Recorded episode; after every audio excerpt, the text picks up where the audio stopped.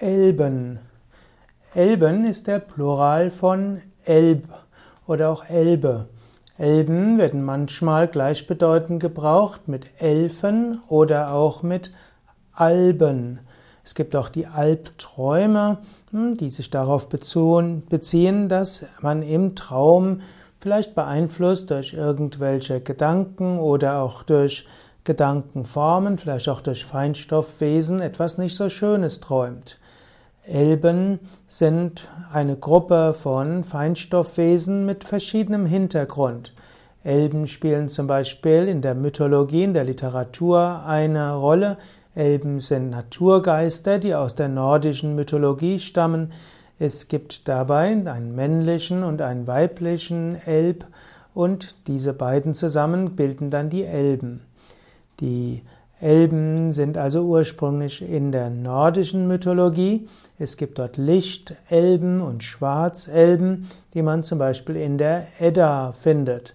Lichtelben sind diejenigen, die nach oben führen und die für die Leichtigkeit zuständig sind. Und dann gibt es die Schwarzalben, die wohnen in der Erde und sind dort eher in Richtung Erdgeister. Es gibt manchmal Elben, die besonders erhaben sind. Zum Beispiel gibt es den Zwerg Alberich aus dem Nibelungenlied. Der Alberich äh, ist also ein kleiner, äh, kleines Wesen und er hat alle möglichen Fähigkeiten. Und dann gibt es äh, auch eine dämonische Seite der Alben und das hat etwas zu tun mit Hexenschuss. Der hieß ursprünglich Albenschuss und so dachte man, dass äh, ein Alb einem auch äh, Probleme geben könnte. Im Allgemeinen werden die Elben, die Alben aber als freundlich angesehen. Die Elben sind bei Tolkien allerdings etwas anderes.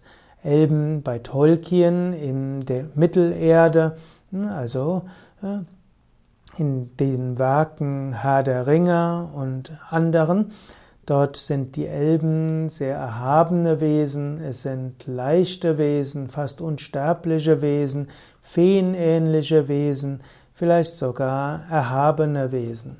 Und so sind die Elben in Tolkiens Werk etwas anderes als die Elben der nordischen Mythologie. Aus den Elben haben sich vielleicht die Elfen entwickelt und die Elfen, mindestens die weiblichen Elfen, sind besonders leicht, erhaben, erheben den Geist und gehören zu den Naturwesen, die dem Menschen helfen, Freude zu bekommen.